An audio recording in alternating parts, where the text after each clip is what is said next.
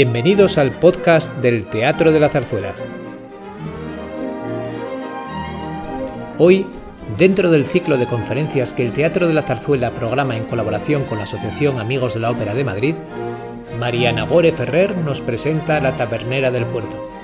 La conferencia fue grabada en el Teatro de la Zarzuela en noviembre de 2021.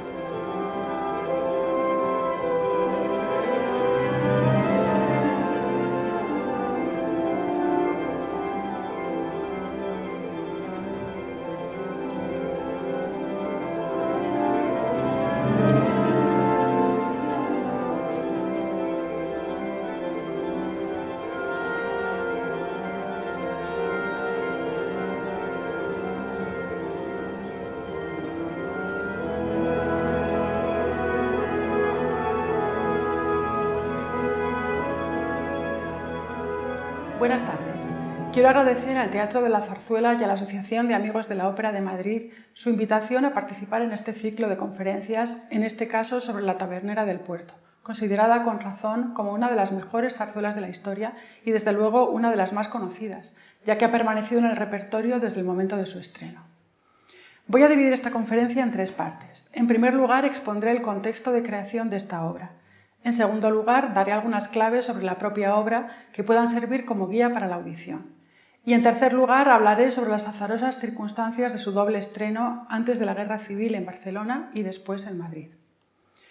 La tabernera del puerto, romance marinero, como figura en el título de los libretistas Federico Romero y Guillermo Fernández Shaw con música de Pablo Sorozábal, se estrenó el 6 de mayo de 1936 en el Teatro Tívoli de Barcelona con enorme éxito. Dos meses más tarde estallaba la guerra civil, conflicto que supondría una interrupción en la vertiginosa carrera hacia el éxito de esta zarzuela y el retraso de su estreno en Madrid. Es muy simbólico que el triunfal despegue de esta obra coincidiera con un periodo tan convulso en la historia de España y tan complicado a nivel personal para Sorozábal, como veremos luego. De manera similar, una fábula en forma de romance con escenas cómicas y final feliz ocultaba un drama lírico no exento de oscuridad y violencia. El libreto tenía su origen en un romancillo marinero escrito por Federico Romero y publicado en el diario ABC el 3 de febrero de 1935, acompañado por una ilustración de Baldric que dice así. En la taberna del puerto, qué joven la tabernera, se bebe el mejor vinillo que viene de extrañas tierras. En la taberna del puerto, qué amable la tabernera, se viven alegres horas bebiendo las horas muertas. En la taberna del puerto, qué hermosa la tabernera, los hombres parecen tigres que huelen sabrosa presa. En la taberna del puerto, ¿dónde fue la tabernera? Faltó un cliente la noche de un sábado de galerna. En la taberna del puerto, desde que no hay tabernera, los marineros asoman y no hay cuidado que beban. En la taberna del puerto, los vinos saben ausencia. Las horas huelen a envidia. Los hombres, si los hubiera, maldecirían la noche de un sábado de galerna que un marinero corsario se llevó a la tabernera.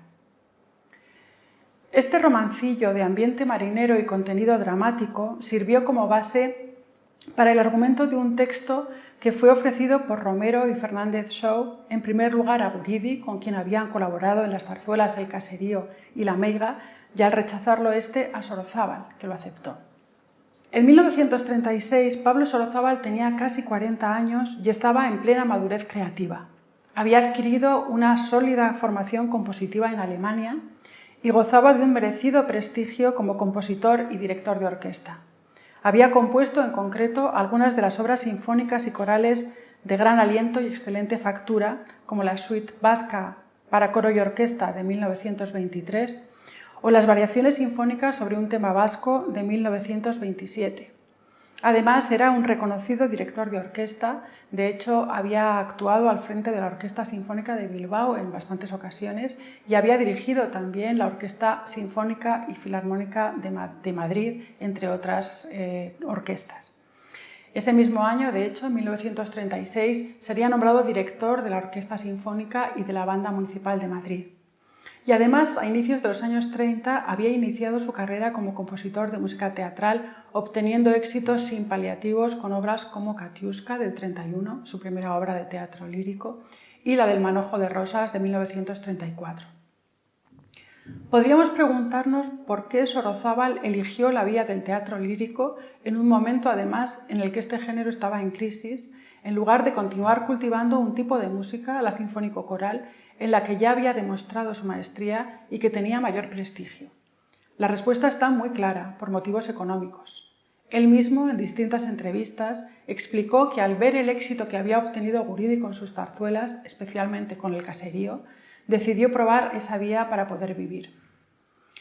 Es muy interesante a este respecto la entrevista publicada en la revista Ritmo en 1944 en la que el entrevistador le preguntaba ¿qué impresión le causó el éxito musical como compositor lírico? Y él responde, tremenda. Verá, yo, director de la Grotrian Steinweg Orchester, sustituto, sustituto de Goldsman en la dirección de la Orquesta Sinfónica de Bilbao, enamorado con el cerebro y el corazón de los grandes compositores clásicos. Yo, autor de sinfonías, cuartetos, suites, variaciones, etc., yo, repito, consideraba que no había más música que la de Beethoven para arriba. No quería descender de lo más alto en que me encontraba, pero cuando decidí hacerlo, atraído por la realidad de la vida, sufrí el mismo sonrojo que sufre la mujer honrada al apartarse de la virtud. Terribles palabras. Y el entrevistador le pregunta, ¿y qué le sucedió entonces? Y él contesta, pues sucedió que después de mi primer éxito en Katiuska, que tanto sorprendió al público y a la crítica, la cual esperaba una partitura sin sustancia teatral, establecí un fuerte contacto con la tradición musical. Y mi sorpresa fue enorme al estudiar a Barbieri, a Chapí, a Jiménez, a Bretón, al mismo Chueca, y me llené de gozo y sentíme puro sin culpa de pecado, ya que el género lírico, en el género lírico, chico o grande, caben obras del más alto valor artístico. Sorprenden estas declaraciones cuando años más tarde, en concreto en una entrevista en El País en 1977, el compositor declararía Yo he vivido como un chulo de tres mujeres, Katiuska, la tabernera del puerto y el manojo de rosas. Gracias a ellas he podido comer y no ir a la cárcel o al exilio, que es donde debería haber ido. Esta explícita eh, declaración, manifestada con la habitual franqueza y el estilo directo del maestro Donostiarra, demuestra que Sorozábal consideraba la zarzuela como un género menor, un mero medio del que se había servido para salir adelante. Sin embargo, los hechos, las propias obras, demuestran que abordó el género con una seriedad, oficio y calidad tan por encima de la media que contribuyó a dignificar y poner un broche de oro a un género que en esos años mostraba síntomas de agotamiento. Desde luego, Sorozábal contaba con los medios para poder abordar con seriedad el género lírico. Era un gran orquestador, estaba familiarizado con el lenguaje de la música escénica, ya que desde muy joven había participado en representaciones de ópera y zarzuela como violinista en distintas orquestas o como corista del Orfeón de Tierra.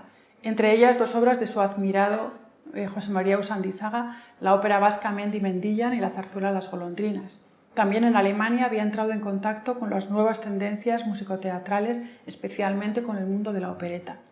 Y además, con su primera obra lírica, la opereta Katiuska, demostró que tenía un gran talento dramático. Con todo este bagaje, Sorozábal se lanza a experimentar en sus obras líricas y lo hace a la manera de un alquimista, asimilando, integrando y decantando en sus obras todo tipo de estilos e ingredientes del género. Bebe de la tradición, pero integra en ella elementos de modernidad y vanguardia, aunque sin renunciar nunca a la esencia de un espectáculo eminentemente popular. Si en Katiuska y la Isla de las Perlas había mezclado ingredientes de la opereta contemporánea alemana con ecos de cabaret y jazz y ambientes exóticos y cosmopolitas, en Adiós a la Bohemia se acerca a las creaciones líricas de vanguardia, en El alguacil Rebolledo explora el mundo de la tonadilla dieciochesca en la del manojo de rosas se aproxima al castizo sainete madrileño, eso sí, modernizado. Y con la tabernera del puerto se inserta en la tradición de la zarzuela grande. Más allá del eclecticismo o la experimentación que muestran estas obras, hay tres elementos que explican su éxito. La calidad de su música, el talento dramático y la intención del compositor de crear un teatro lírico dirigido al pueblo. En un momento en el que la cultura oficial, y me refiero a la cultura eh, apoyada por el gobierno de la República, apoyaba la vanguardia musical más radical representada por la generación del 27 musical, Sorozábal, que era de esa misma generación, rechaza un arte concebido para minorías selectas y defiende un teatro popular. Dice en concreto así en sus memorias. Yo soy un músico del pueblo y he compuesto con sentido humano. Mi música y mi teatro lírico va dirigido a la gente del pueblo, a un pueblo liberal, progresista e inteligente, a la gente no embrutecida, a la gente que quisiera ser culta y hace lo posible por lograrlo. Entrando ya ahora en lo que es eh, la explicación eh, de, la obra de la tabernera del puerto de cara a dar unas claves para su escucha, eh, lo primero que hay que decir es que Sorozábal, además de hacer una música de muy buena calidad, intentaba conseguir buenos libretos. Unos años antes del estreno de esta obra había entrado en contacto, gracias al barítono Marcos Redondo, protagonista de Katiuska, con Federico Romero y Guillermo Fernández Shaw, empresarios y dramaturgos de gran reputación y autores de algunos de los mayores éxitos zarzuelísticos de la época, como la canción del olvido de José Serrano, Doña Francisquita de Amadeo Vives, El caserío de Guriri o Luisa Fernanda de Moreno Torroba. Los tres autores llegarían a tener una estrecha relación profesional y de amistad. En 1935 presentaron en el Teatro de la Zarzuela su primera obra conjunta, la opereta en tres actos No me olvides, una obra ambiciosa que no obtuvo el triunfo esperado, y enseguida se pusieron a trabajar en una nueva obra de ambiente marinero. La peculiaridad del libreto de la tabernera del puerto es que está escrito casi en su totalidad en una forma muy fluida de romance, en verso, de ahí el subtítulo de romance marinero, presentado tipográficamente, eso sí, como si fuera prosa. Eso imprime a la obra un ritmo poético de sabor antiguo que, unido a la localización en una localidad imaginaria del norte de España, Cantabreda, le proporciona una atmósfera de cuento o fábula. No obstante, esta atmósfera de ensueño contrasta con la ubicación en el tiempo actual, está descrito así en el libreto, y con una trama ambientada en un mundo marginal en el que afloran la vida dura del mar, el contrabando y la violencia. A pesar del lirismo de la historia de amor, los protagonistas son marginados sociales, una mujer desarraigada y maltratada, Marola, un marinero, Juan de Guía, que es un violento contrabandista que trafica con droga, un grupo de marineros y gentes humildes que ahogan sus penas en el alcohol, y un muchacho vagabundo y soñador, Abel, defraudado en sus expectativas.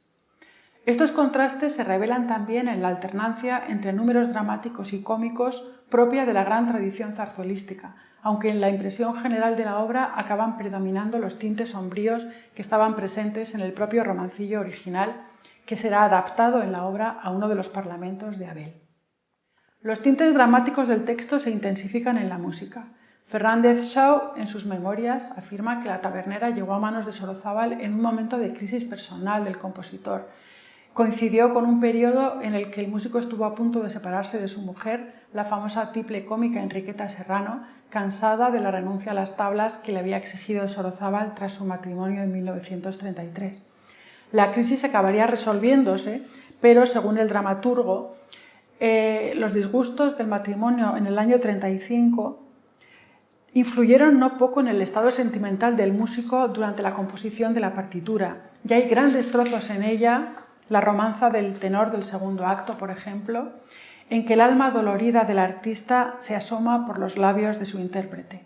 El caso es que entre indignaciones, lágrimas, dolores y arrebatos salió una partitura, dramática que fue una obra maestra. Sorozábal concibe el drama de Romero y Fernández Shaw en forma de zarzuela en tres actos, la denominada zarzuela grande, género que remitía a las grandes obras del período de esplendor de la zarzuela de mediados del siglo XIX, cuando pretendía convertirse en la ópera nacional española y que pese a la decadencia del género había experimentado un cierto auge con la revitalización del Teatro Lírico Nacional en 1932. Era un momento de auge de géneros ligeros como la revista, la opereta o el cuplé, y en ese momento los dirigentes culturales de la República ven en la zarzuela grande la única vía del arte lírico popular español.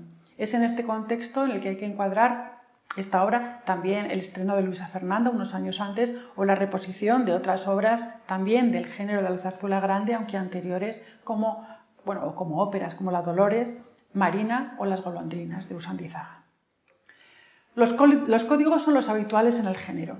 Se trata de una comedia lírica llena de buenas ocasiones musicales, tiene 14 números musicales, que es mucho para una zarzuela, y bien planteada dramáticamente, con una estructura a tres bandas, la de los marineros contrabandistas, perdón, Juan de Guía, Simpson y Verdier, la de los enamorados, Marola y Leandro, y la del ámbito tabernario y cómico formado por Ripalda, Antigua y Chinchorro, a los que hay que añadir el personaje de Abel, un muchacho soñador y enamorado que aporta un contrapunto gracioso y ligero a la acción dramática. La partitura de Solozábal respeta esos códigos dramático-musicales, alternando números de música dramática con contrapuntos cómicos, e introduciendo dúos, coros, números de conjunto y varias romanzas líricas que se convertirían inmediatamente en grandes éxitos en el repertorio de los cantantes líricos. Es decir, tiene todos los ingredientes necesarios para alcanzar el éxito. Los personajes están muy bien caracterizados musicalmente. La pareja de enamorados, Marola, soprano lírica, y Leandro, tenor, se expresan con un lenguaje lírico y romántico en números de gran exigencia técnica.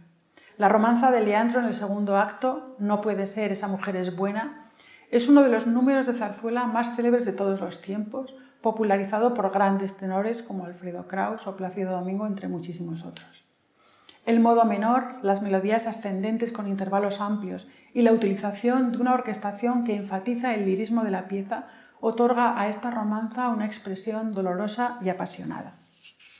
Lo mismo ocurre con la romanza de Marola, en un país de fábula, en la que Sorozábal introduce coloraturas belcantistas que evocan el canto de los pájaros y remiten a la ópera romántica italiana.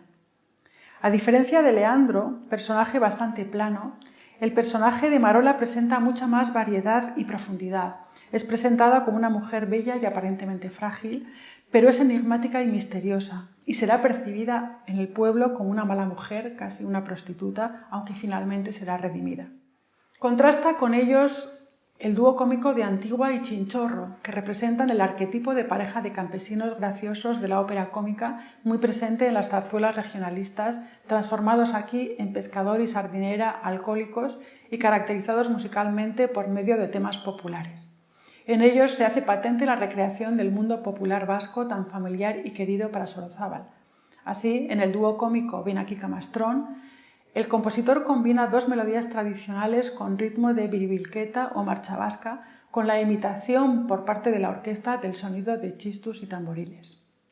Sorozábal, de todas formas, no quiso convertir esta obra en una zarzuela regionalista al estilo del caserío, aunque, como ha demostrado Mario Lerena, en el lugar imaginario de Cantabreda se puede reconocer la localidad vasca de Ondarroa y utiliza temas y personajes claramente vascos. De hecho, de los diferentes temas populares que utiliza en esta zarzuela, la mayor parte son eh, temas vascos.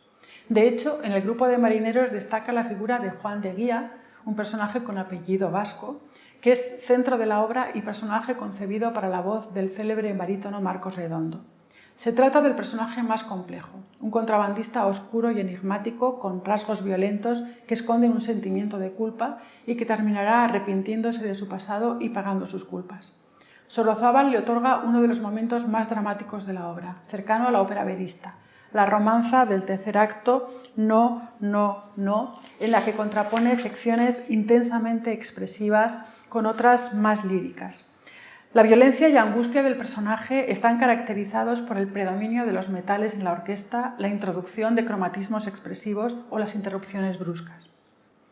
A pesar del peso de este personaje, tras el estreno de la obra, Marcos Redondo quedó descontento porque su romanza no había sido tan aclamada como las de los demás solistas y Sorozábal escribió para él una nueva romanza utilizando temas vascos, La mujer de los 15 a los 20, conocida popularmente como el Chiviri, que sería incorporada a la obra para el estreno madrileño de 1940.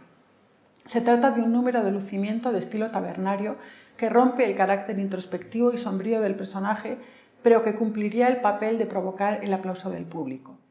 Merece también un comentario el personaje de Simpson, bajo, que completa junto con Verdier, barítono, el grupo de marineros y cuya nacionalidad americana posibilita la introducción de una romanza despierta negro que viene el blanco, con ecos antillanos muy marcados en música y texto. El exotismo, un guiño al mundo de la opereta, es subrayado con tantams y acentos a contratiempo. Este número sustituyó a instancias de Sorozábal y en aras de la verosimilitud de la obra el inicialmente concebido por los libretistas, que era un número que presentaba a las bicetiples en uniforme de marinero norteamericano bailando claqué. Fue realmente un acierto de Sorozábal el rechazar este número y en su lugar utilizar un bajo cantante que en su origen estaba concebido para un actor e introducir esta romanza con esos aires exóticos. El bajo que estrenó la obra en Barcelona, Aníbal Vela, no convenció al público, pero Manuel Gas que asumiría el papel en Madrid, alcanzaría un gran éxito y desde entonces se convertiría en un intérprete habitual en las obras de Sorozábal. También el personaje de Abel, por cerrar los personajes de esta obra, un muchacho coplero y vagabundo enamorado platónicamente de Marola, es presentado musicalmente con acierto por Sorozábal. En la canción que entona en los números 1 y 12, el compositor introduce una melodía con aire de seguidilla y ritmo de vals, mientras la orquesta imita el sonido de un acordeón. Estos elementos remiten al mundo del sainete castizo, enfatizado por el carácter alegre, tierno y algo cómico del personaje, plasmado también en el gracioso terceto en ritmo de polka del segundo acto, uno de los números más alegres de la obra. Como se puede ver en todos estos ejemplos, Sorozábal emplea distintos códigos expresivos en función de cada momento dramático o personaje, pero va aún más lejos, ya que utiliza una serie de motivos, leitmotiv, como muy bien ha estudiado Mario Lerena, que cohesionan la partitura. Este procedimiento lo utiliza también en sus dos únicas óperas, lo que demuestra la ambición de esta zarzuela, enmarcada, como ya he dicho antes, en todo ese gran género de la zarzuela decimonónica de mediados de siglo. Los dos personajes centrales de la obra cuentan con motivos musicales propios. El de Marola es un motivo cromático asociado al mar, el de Juan de Guía es de carácter opuesto, incisivo, disonante y con saltos melódicos. También el mar está caracterizado melódica y tímbricamente por medio de un motivo cromático que aparece especialmente en la obertura y en uno de los números más dramáticos y descriptivos de la obra, el momento en el que estalla la galerna sobre la pareja protagonista que se ha declarado su amor en la inmensidad del océano. En ambos números de gran poder de evocación, el dúo de trompas presenta una melodía extraída de una canción de cuna tradicional vasca, Urrúndico Uso, Palomas venidas de lejos, mientras que el resto de la orquesta entreteje una red sonora que recrea el rumor del mar. Esa melodía, que aparece en varias ocasiones armonizada a modo de coral con connotaciones religiosas, de manera especialmente intensa al final de la obra, remite, según Lerena, a la naturaleza, pero también a la justicia divina. Otros materiales populares utilizados por Sorozábal son la conocida canción Eres alta y delgada, en este caso una canción castellana o castellano-leonesa, cuya letra se ha transformado en Eres blanca y hermosa, aparece al inicio de la obra y que se combinará enseguida con la salve marinera que entonan las mujeres del pueblo, y una canción popular donostiarra, eh, traduzco, el título está en euskera, Los ojos riendo, el corazón llorando, al final del primer acto aunque en este caso, frente al lirismo del anterior, es tratada de modo burlón y amenazante. Se trata de la escena al final del primer acto en la que un grupo de mujeres del pueblo insulta a Marola. La melodía popular presenta un ritmo de vals grotesco con inflexiones de jota y una instrumentación vulgar a modo de charanga acompañada de pandereta y bombo. Finalmente, por terminar de completar eh, el análisis de la música, los números corales son discretos pero efectivos. Llama la atención la utilización del procedimiento del canto a boca cerrada con el que el coro acompaña varios números de la, zarzuela, que era un procedimiento habitual en la música orfeonística con la que Sorozábal estaba familiarizado por haber cantado y dirigido el Orfeón Donostiarra. La orquestación, por otra parte, como es habitual en las obras de Sorozábal, es económica, colorista y efectista, contribuyendo de manera muy eficaz a la creación de efectos expresivos o de atmósferas evocadoras. Y aunque el lenguaje de la obra es bastante convencional, en algunos momentos se pueden percibir recursos melódicos y armónicos más avanzados, como en, el caso de la escena de la galerna. A pesar de la crisis del género zarzuelístico en los años 30 y 40, La Tabernera del Puerto se convirtió muy pronto en una de las obras más difundidas y populares del repertorio teatral. Marcos Redondo, refiriéndose al panorama de la posguerra española, Afirmaba, no, la zarzuela no había muerto. Estaba muy viva en las clases popular y media, latía en los corazones de los buenos aficionados a la música. La zarzuela se tarareaba en los años 40 en los despachos, a la hora del asueto, debajo de la ducha. Más o menos gangosa, la zarzuela seguía dando vueltas a los discos de los gramófonos. Precisamente fue en los años 40 cuando la tabernera se convirtió en un clásico del género tras un recorrido azaroso que comenzó el día de su estreno en Barcelona y culminó con el estreno madrileño. Voy a entrar ahora en las circunstancias, muy brevemente, en las circunstancias de los dos estrenos, el doble estreno. La cartelera de espectáculos publicada en la última página del diario La Vanguardia de Barcelona el día del estreno de La Tabernera del Puerto, el viernes 6 de mayo de 1936, muestra una vitalidad cultural asombrosa en la ciudad condal. Además de las representaciones de zarzuela en el Teatro Tivoli, de hecho, además del estreno de La Tabernera del Puerto a las 10 y cuarto de la noche, se interpretó ese día la de Manojo de Rosas a las 4.30 por parte de otra compañía. En el Gran Teatro del Liceo actuaban los ballets rusos de Montecarlo, en el Teatro Circo, Circo Barcelonés varias estrellas de baile y cuplé, en el Teatro Novedades Celia Gámez, en el Teatro Cómico Espectáculos de Revista, en el Teatro Barcelona una compañía de comedias que ofrecía una obra de Arniches, en el Teatro Nuevo un conjunto de variedades, en el Teatro Principal Palas y en el Gran Teatro Español compañías de teatro catalán, en el Teatro Victoria una compañía lírica y además se ofrecían películas en 24 salas de cine diferentes. En este contexto la repercusión y el éxito de la tabernera adquieren seguramente más valor. La representación, bajo la dirección musical de Sorozábal y con un elenco eh, extraordinario. Los papeles principales estaban a cargo de Conchita Panadés, Marola, Estrella Rivera, Abel, María Zaldívar, Antigua, Marcos Redondo, Juan de Guía, Faustino Arregui, Leandro, Joaquín Valle, Chinchorro, Aníbal Vela, Simpson y Antonio Ripoll, Verdier. Tuvo un gran éxito que fue creciendo noche tras noche.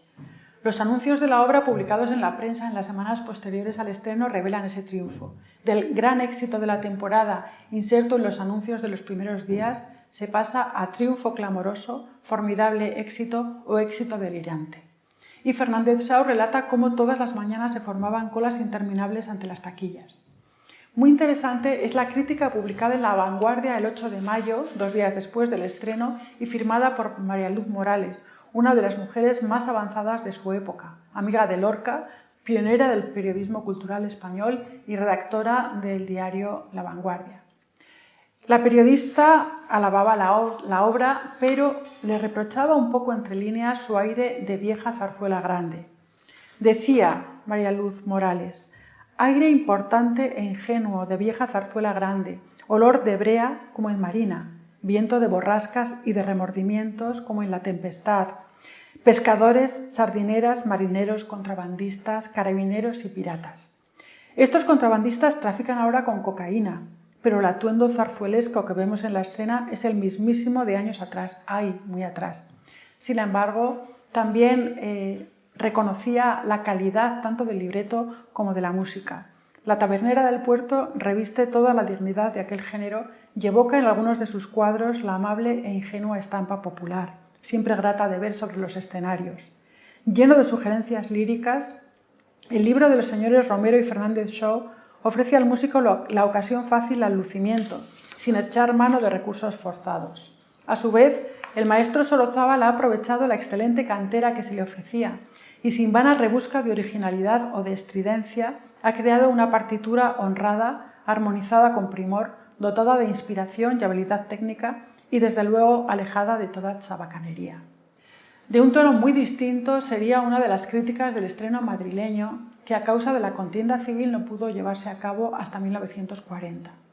Sorozábal, que se encontraba en la cumbre de su carrera profesional cuando estalló la guerra y, de hecho, acababa de ser nombrado director de la Banda Municipal y la Orquesta Sinfónica de Madrid, optó por permanecer en España en lugar de elegir la vía del exilio como tantos otros y tras la guerra fue sometido a un proceso de depuración e inhabilitado para el desempeño de cargos directivos, de gestión y de confianza.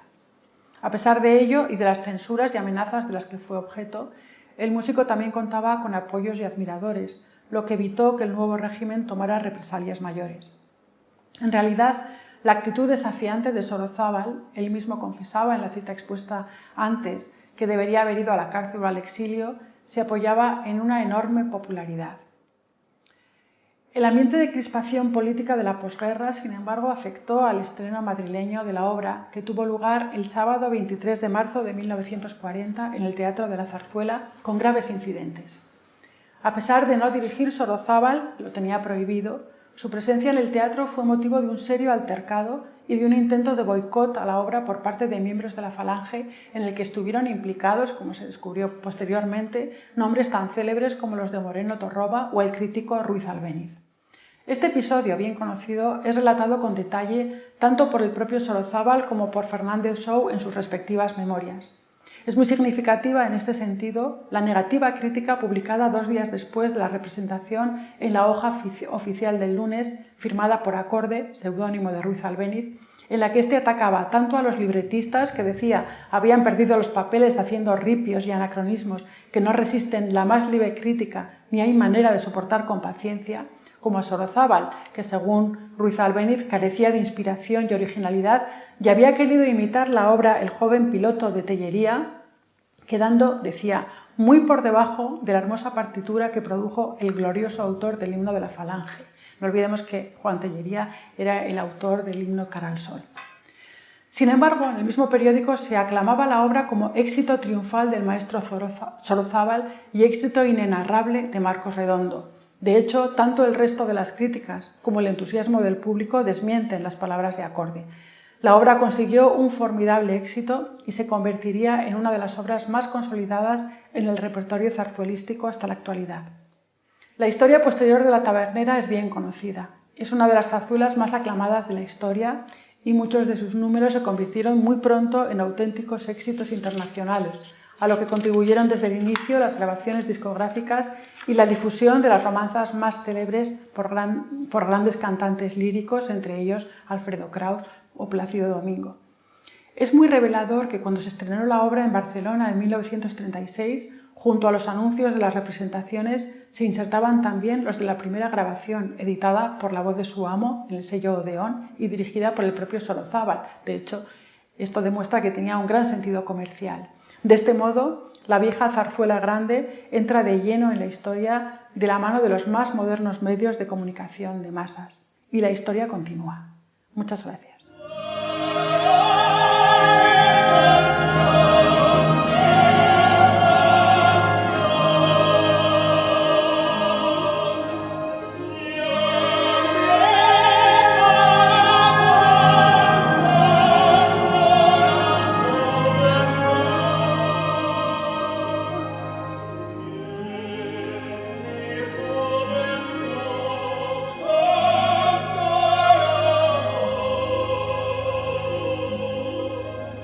Gracias por escuchar este podcast. Te esperamos en el Teatro de la Zarzuela, único en el mundo.